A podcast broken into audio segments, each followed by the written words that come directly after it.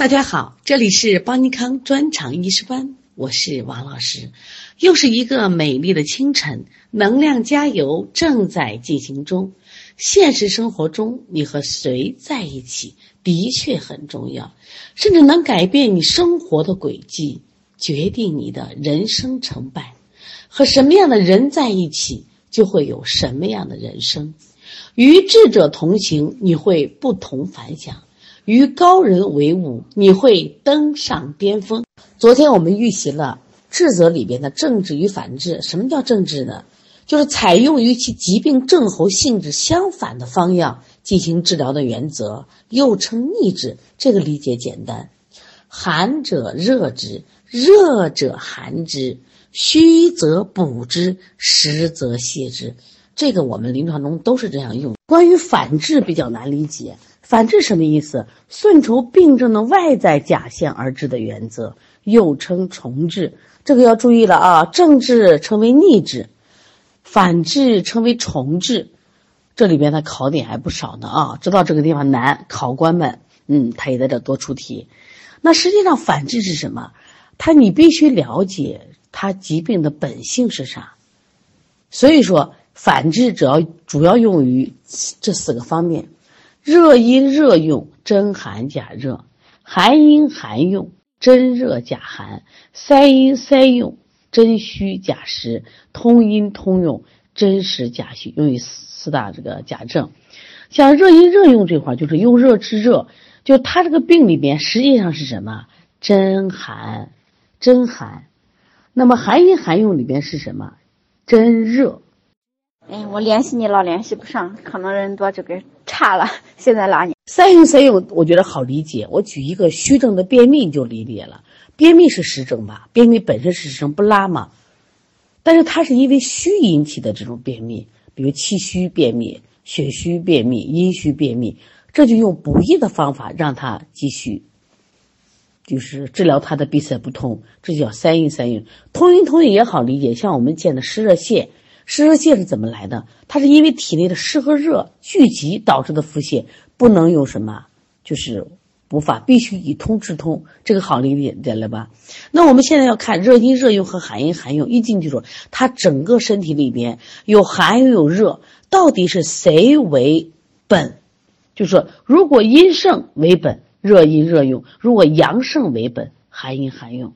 当然，这个确实是我们理解难点。我们通过反复做题加强印象。那我们来看一下关于治则里边的第二个叫治标于治本。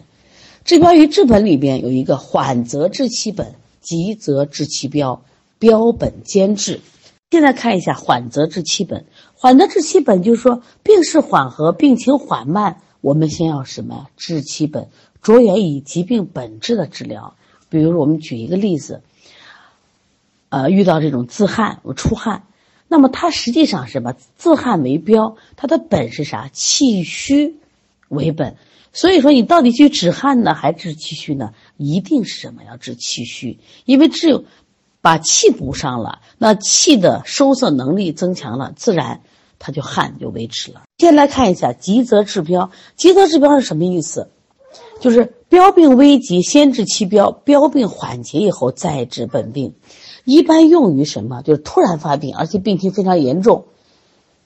那这个时候一定要是先去邪，邪去正气不伤，患者易恢复。还有一种情况，当这个疾病中威胁到人的生命的时候，比如大出血的病变，那么出血为标，那这个时候干什么？先去什么止血，然后再找到出血的原因。第三种就是标本兼治，标本兼治是。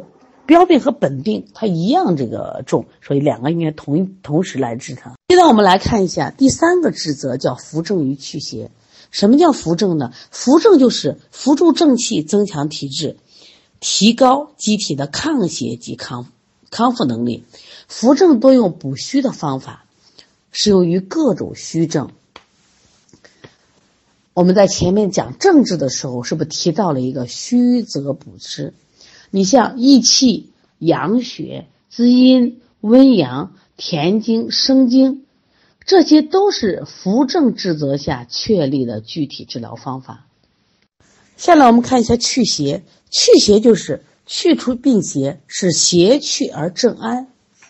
因为邪去正复恢复健康，适用于各种实症。那我们在前面学了政治里边提到了实则泻之，这就是祛邪。像我们用发汗法、拥土法，攻下消导化痰、活血散寒、清热解毒、祛湿，都是在祛邪治则下确立的具体治疗方法。可以看出，扶正与祛邪是两种截然不同的治则，一个是针对正气不足，一个是针对邪气盛世。但是在疾病的发生、发展及变化过程中，邪正双方的盛衰变化是密切相关的。因此，扶正与祛邪之间也是相互为用、相辅相成的。扶正增强了正气，有助于机体抗御和去除病邪，就是所谓的正胜邪自去。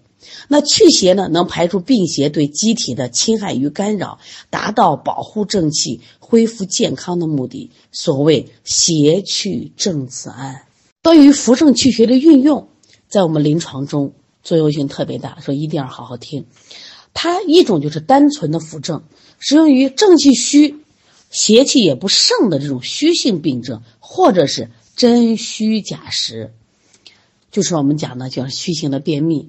第二种单纯的祛邪，适用于以邪实为主要矛盾、正气未衰的实性病症，或者是真实假虚。第三个就是扶正与祛邪同时用，它主要适用于正虚邪实的虚实夹杂病症。第四个就是先祛邪后扶正，适用于邪虽盛但正虚不甚。就上耐攻伐的一个病症。第五个，先扶正后祛邪，适用于正虚邪实以正虚为主的病症。至于单纯的扶正、单纯的祛邪，好辩证也好理解。关键难在哪儿呢？就是同时运用。就刚才讲的，扶正兼祛邪，祛邪兼扶正，是先扶先祛邪后扶正呢，还是先扶正后祛邪？很多人说我分不清。那么，当我们系统的把中医基础理论、中医诊断学学完以后，你发现，哎，你就可以分清了，就能恰当运用这些职责了。那么，气虚感冒就是扶正先祛邪。那我们再举一个祛邪兼扶正，它是因为邪实为主的虚实夹杂症。你像温热病，它受了热邪了，邪实亢盛，阴液被耗，它有什么症状？有壮热汗多、心烦口渴、咽干舌燥。清热为主，没问题吧？但是你明显的发现了有没有阴虚的症状出来了？有阴虚症状出来了，这个时候就要什么养阴之法来配合治疗，这就叫祛邪兼扶正。我清热做了没？做了，但是我再加点滋阴的药或者手法。刚才讲的扶正与祛邪，祛邪与扶正，它是同时运用。我们还有一个先后运用，先后运用是先祛邪后扶正呢，还是先扶正后祛邪？一定记住。先判断，如果邪盛在前，正虚在后，那么就先去邪后扶正。如果说它是正虚在前，这个邪盛在后，那就是先扶正后去邪。有的人说：“老师，我怎么能判断出来？”别着急，我们诊断学的时候还要继续再学啊。现在我们来看第四个治疗原则，就叫调整阴阳。调整阴阳就是我们讲的。根据机体阴阳盛衰的变化，损其有余，补其不足，多了去一点，少了我补上，最终呢达到阴阳的平衡。人之所以生病，就是阴阳之间的协调平衡受到遭到了破坏，出现了偏盛偏衰的结果。现在我们来看一下，损其偏盛，调整阴阳的第一个方面，损其偏盛就是损其有余，就是刚才讲了，多了我就给你取了。它主要适用于人体阴阳失调中阴或阳偏盛有余的实症，有余了，要么阳亢了，要么阴盛了。所以阳热亢盛的实热症，我们就应该治热以寒，用热者寒之的方法。如果说阴盛则寒，我们就用寒则热之的治疗方法。那我们总结一下。损虚有余包括两个方面，第一个叫热者寒之，第二个就是寒者热之。我们前面不是刚学过治疗原则里的正治和反治吗？它就属于正治，又称为什么逆治？那么对于阳盛则热导致的实热症，用寒凉的药物或穴位倾泻其偏盛的阳热，这就是热者寒之。那么，对于阴盛则寒的实寒症，用温热的药物或穴位消解其偏盛的阴寒，叫寒者热之。这个为什么好理解？我们临床中我们也这样用。这个小孩一副热象，嗯，选什么寒药？这个小孩一副寒象，选什么热血或者热药？明白不？问题在哪儿呢？我们要了解是。这里有一个难点在哪儿呢？就说如果阳偏盛的同时，由于阳盛则阴闭，导致了阴气亏虚，此时不能单纯的清气热，还要兼顾阴气的不足。这就讲祛邪的时候还要兼以扶正，这个希望大家注意。你比如说，你发现这个小孩高热，他你知道他是热，你肯定用寒药，但是发现他高热以后会大量出汗，这个时候就要注意了。那么，在祛邪的时候一定要扶正。同样，那么如果说这个人阴偏盛，那他也会阴盛则阳病，导致阳气不足。所以你不要单一的、单纯的光温散气寒，还要兼顾阳气不足，配一些扶阳的穴位或者是药物来祛邪为主，兼以扶正。那下来我们来看一下补气不足。补气不足就说虚则补之。这就属于阴阳失调中阴阳偏衰的虚症。刚才我们说损气有余是指的是阴阳失调中阴或阳偏盛有余的实症，那我就给你去一点儿。那么现在讲的是阴阳失调中我们都衰着呢，我们要给一点虚则补之。在这里有几个理解难点需要大家记住啊。呃，叫阴虚不能制阳，则以滋阴以治阳。所谓壮水之主以治阳光。考题给的时候就给这个词“壮水之主以治阳光”，就是阴虚则热所引起的虚热症，需要滋阴以益阳。你明白了吗？第二个，阳虚不能治阴，要以补阳以治阴。所谓益火之源，以消阴翳。所以遇到这个词，你要知道哦，这就是阳虚则寒的虚寒症，需要扶阳以益阴。把这个也要记住啊。它的考点在后面两点。我们做题的时候会有这样一个词，大家注意啊，叫“阳病治阴”。阳病治阴什么意思？阳病的意思，首先了解，就是你这个病的症状都是呈现于热的象。按理说，热的象你清热就行了嘛，但是它不是，它是阴虚导致的虚热，所以说阳病治阴，所以要滋阴来解决，明白了吗？如果出现了壮水之主以致阳光，或者阳病之阴，两个是一回事儿，都是阴虚则热的虚热症，所以很多人在这里就不好理解，因为这里就混很容易混淆。今天我反复强调一下啊。另外，对于阳虚则寒的虚寒症，古人还有一个称呼叫什么？阴病之阳，又不理解了。哎呦，阴病之阳什么意思？你记住，阴病的概念是什么？这个病的症状是阴气相对偏盛，就感觉它是受寒象。但它这个受寒象不是真正的寒，不真正的外寒是什么？内寒，是你这个人阳虚了。所以说，既然是阳虚引起的这个寒，要因病治阳，要给什么补阳？也就是他的益火之源以消阴翳，是什么虚寒症？昨天我们在学习中有一个理解难点，就是我们反制的四大原则：热阴热用，寒阴寒用，三阴三用，通阴通用。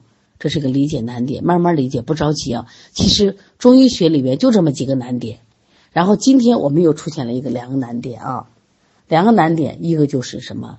刚才讲的，壮水之主以治阳光，益火之源以消阴翳，或者说也什么叫阳病治阴，什么叫阴病治阳？它其实不就是猫叫了个咪，都是一样。关键是它一出现你就懵了，不怕，一定不怕啊。我们反复练习，让大家理解，就这么几个难点。其实中在中医学里边，在中医基础理论这本书就这么几个难点。大家听说过阳中求阴和阴中求阳的这种治疗方法吗？凡是这种治疗的医生都是高手。当然，我们也希望在座的各位都将来都成为我们医学界的高手。什么意思？我先给大家说一段这个明朝有个名医叫张介宾，他说过这样一句话，他说：“善补阳者，必须阴中求阳。”那么阳得阴助，生化无穷。善补阴者，必须阳中求阴，阴得阳生而全元不竭。这就阴阳互济。实际上，我们在临床中发现阴虚，我补阴；发现阳虚，我补阳。那你不是高明的医生。那高明的医生，因为知道阴阳它是互根的，阳虚必会累积阴虚，阴虚也会累积阳虚。他怎么做？那我在治疗阴虚的时候，嗯，我在滋阴剂上适当的佐以补阳药，这叫阳中求阴；在治疗阳虚的时候，我适当的补补阴药，这叫阴中求阳。因此，我也非常感谢大家选择医师班的学习。我们不仅仅是为了考个医师资格证，其实更重要的是，在学习过程中，你发现你是不是欠缺的太多了？我们人人都想当名医的想法，但是你功底不够。那么你看问题的时候，可能看的只是非常浅，但是你看刚才张介宾是不是就很厉害？他就能提出阴中求阳和阳中求阴，因为我们知道阴阳它是互根的话，所以当阴虚的时候，它必须累积阳虚；阳虚的必须累积阴虚。如果你单纯的给一方面去滋补，效果一定是不佳的。刚才我们讲的是阴阳互济的调补，现在我们再讲个阴阳的并补、双补。那么阴，我们知道阴根于阳，阳根于阴，所以阴虚累积阳，阳虚累积阴，就会出现另一种情况，它就是阴阳两虚。刚才我们前面讲的是，他看的是阴虚，我们补点阳；他看的是阳虚，补点阴。但是阴阳双补是两个都虚了，所以阴阳什么同补。那最后一个叫回阳救阴，这就指的程度特别重了啊！你想阴阳亡失，基本上就到。和生命的这垂危阶段，那么因此亡阳的话，我们就应该亡阳与固脱；亡阴的是救阴与固脱，怕他什么呀？脱是啥？脱的时候不光阴阳脱，还气脱，所以他可能就失去了生命了。专门有一段提醒，希望这是重点，一定要记住，绝对是考点啊！阳虚症的治法是壮水之主以治阳光，阳虚症的治法是益火之源以消阴翳，阴中求阳，阳中求虚是。求谁谁虚，阴中求阳，求的是阳，阳虚了；阳中求阴，求的是谁阴，阴虚了。这都是考点啊！所以中医有时候也开这个支绕弯儿，说阴中求阳是阳虚的治法，阳中求阴是阴虚症的治法。这你就反复念，反复念。我们今天是个预习课程，正式开课是三月一号，就今天晚上，所以大家不要着急，好不好？老师我没听懂，因为我们是一个语音的微信课，那我们还有视频课程。我们还有这个大量的习题，我们反复讲，我们是五官学习法，因为成年人的学习就是我们的基础弱，又没时间学，不怕，我们五官学习法预习带着，啊，讲课收官的，然后再什么呀，复习带着，不信学不。